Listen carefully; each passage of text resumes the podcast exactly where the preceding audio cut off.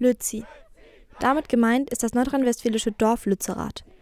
Angesiedelt zwischen Köln und der niederländischen Grenze, 20 Kilometer von Mönchengladbach entfernt, soll es dem Tagebau Garzweiler II weichen.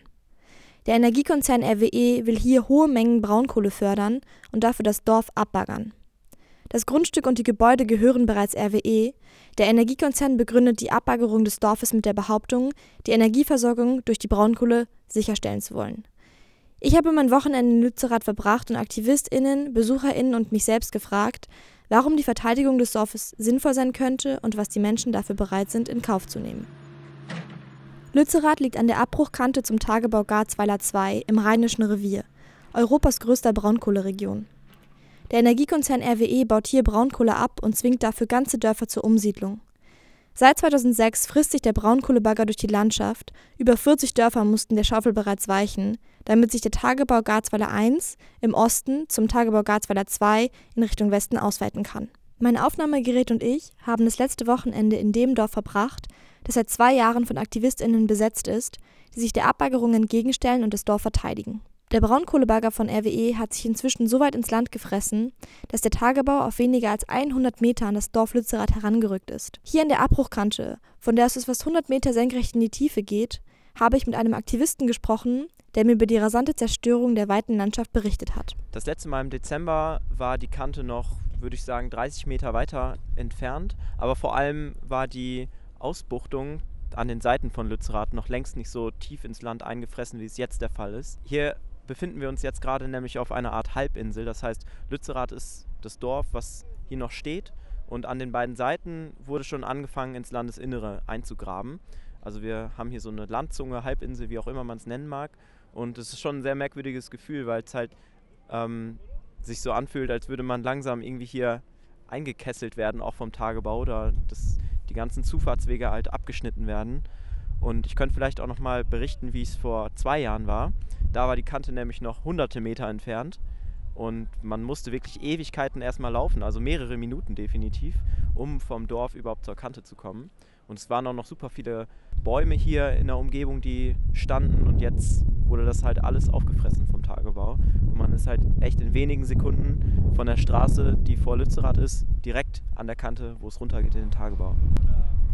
1985 trennten noch fast sechs Kilometer den Tagebau Garzweiler vom Dorf Lützerath. Zwischen Kohlegrube und BewohnerInnen lagen die Autobahn 44 und 61 und diverse inzwischen vom Bagger verschluckte Dörfer. Am Sonntag, den 8.1., meinem vorerst letzten Tag in Lützerath, brauche ich nur noch ein paar Schritte vom äußersten Hof im Dorf bis zur Abbruchkante. Ah, alle, alle Dörfer bleiben. Der Energieversorger RWE und die Landesregierung in Nordrhein-Westfalen argumentieren, dass die Kohle unter Lützerath benötigt wird, um die Energiesicherheit in Deutschland zu gewährleisten. Gestützt wird diese These auf eine im September veröffentlichte Studie im Auftrag des Landes Nordrhein-Westfalen. Die Inanspruchnahme von Lützerath durch RWE ist Teil einer politischen Verständigung zwischen dem Bundeswirtschaftsministerium, dem Wirtschaftsministerium des Landes NRW und RWE zum Kohleausstieg und inzwischen auch bundesgesetzlich verankert. Lützerath darf abgebaggert werden. Dafür allerdings wird der Kohleausstieg erst 2030 vorgezogen, wodurch 280 Millionen Tonnen Kohle im Boden bleiben sollen.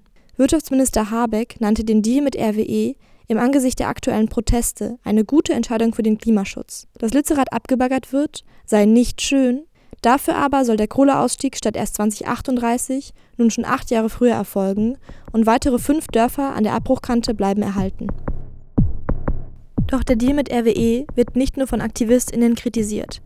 Laut einer Studie von Wissenschaftlern der Fossil Exit Group ist für die angebundenen Kraftwerke bis 2030 noch ein maximaler Bedarf von 271 Millionen Tonnen Braunkohle für die Verstromung notwendig. Der Abbau von wiederum 300 Millionen Tonnen Kohle im Tagebau Garzweiler 2 und somit mehr als für die Kohleverstromung benötigt werden, seien allerdings schon genehmigt worden, und zwar ohne die Kohle, die unter Lützerath liegt.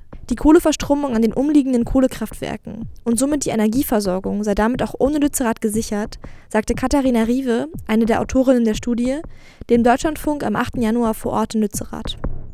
Aus wissenschaftlicher Sicht gibt es also Gründe, das Dorf Lützerath zu verteidigen und vor der Abbaggerung zu bewahren. Auch die AktivistInnen vor Ort habe ich einfach mal selbst gefragt, warum sie hier sind. Äh, die 280 Millionen Tonnen müssen auf jeden Fall unter der Erde bleiben. Und Lützerath ist eben diese Bastion der Klimabewegung gegen diesen schier übermächtigen Gegner RWE oder hoffentlich nicht so übermächtigen Gegner RWE. Und fällt es dir leicht momentan hier zu sein? Leichter als zu Hause zu sein auf jeden Fall. Das heißt, es wäre für dich schwieriger, zu Hause zu sein und zu wissen, was hier abgeht, als hier zu sein und dafür vielleicht andere Sachen in Kauf zu nehmen? Ja, ich glaube, es äh, wäre schwierig, Alltagsaufgaben gerade nachgehen zu können und gleichzeitig zu wissen, was hier passiert und ja auch mitzubekommen. In sehr vielen Nachrichten ist es ja auch gerade, ähm, was hier passiert und nicht hier zu sein. Kostet es sich denn super viel Kraft oder woher schöpfst du deine Kraft überhaupt jetzt, um hier zu sein? Uh, also man ist hier ja ständig von vielen tollen Leuten umgeben, die auch, deren Motivation man auch ständig spürt.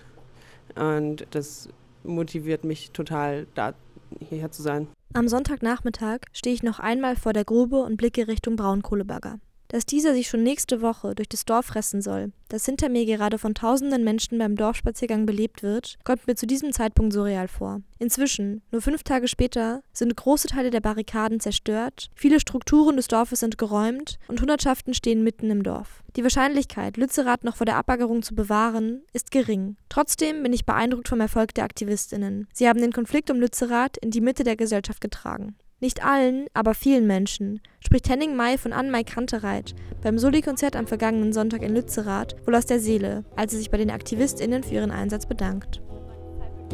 Weil die Aktivisti Lützerath befreien, möchte ich sagen Danke, ohne euch könnten wir hier nicht sein.